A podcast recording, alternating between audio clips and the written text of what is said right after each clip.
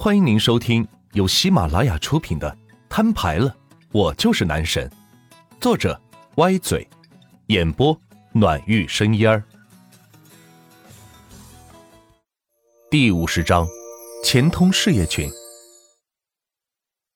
得嘞。王三起身，在身后的保险柜内拿出两把钥匙，交给万钱。对了，钱哥，前两天林太来找你，问你钱到位了没有？说是有人想买下这个展厅，他留了个银行卡号，说是钱到位的话给他转过去，这边就办出让手续。经王三一提醒，万钱才想到，当时答应要买下林泰的展厅，但是当时钱不够，所以暂时是租了下来。卡号给我。万钱拿到卡号，直接转过去十亿。至于出让手续，就让旭日去办吧。七月二十一日。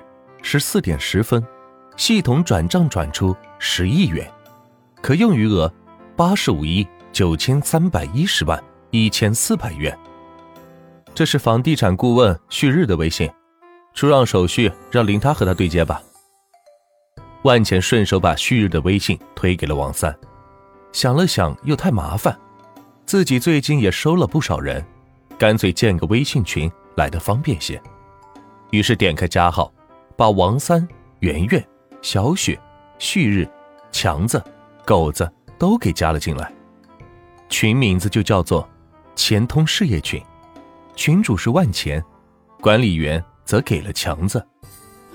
大家好，各位都是我的朋友，希望今后大家能够共同创业，共同发财，享受美好的生活。微信支出四千元，余额八十五万六千零四十元。万钱说完，直接在群里发了二十个微信红包。谢谢钱哥。啥情况，钱哥？你怎么建了个群呢？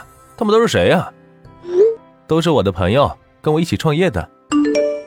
哦，大家好，我是张强，叫我强子就行。以后大家请多多关照。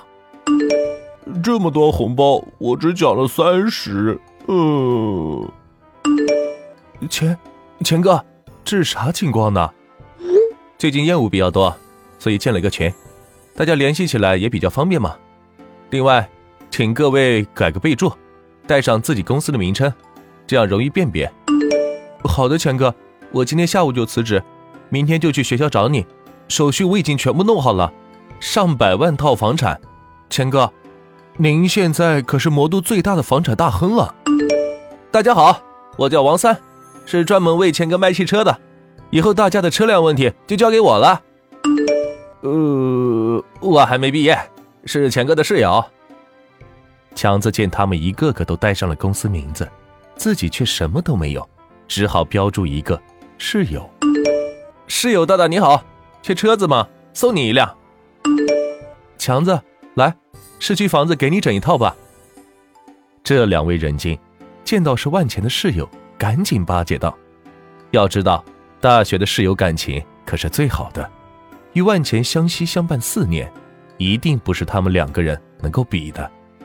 若想在万钱这里好好发展，必须对他身边人好些，这是他们两人的共识。呃呃，不用了吧？谢谢两位好意，需要的话我会联系你们的。这两位美女是怎么不说话呀？”他俩跟我在一起，不知道在干嘛，我去看看。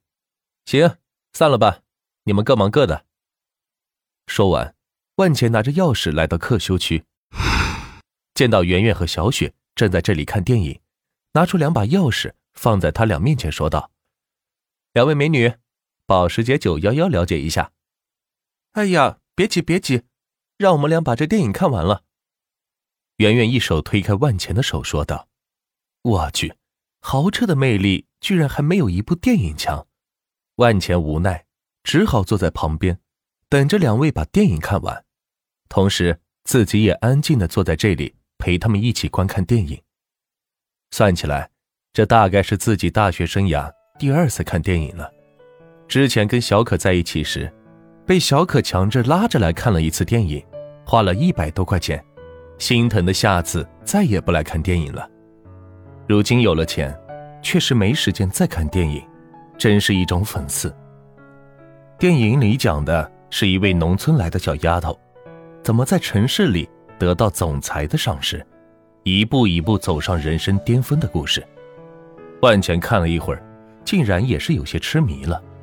这个经历跟自己是多么相似啊！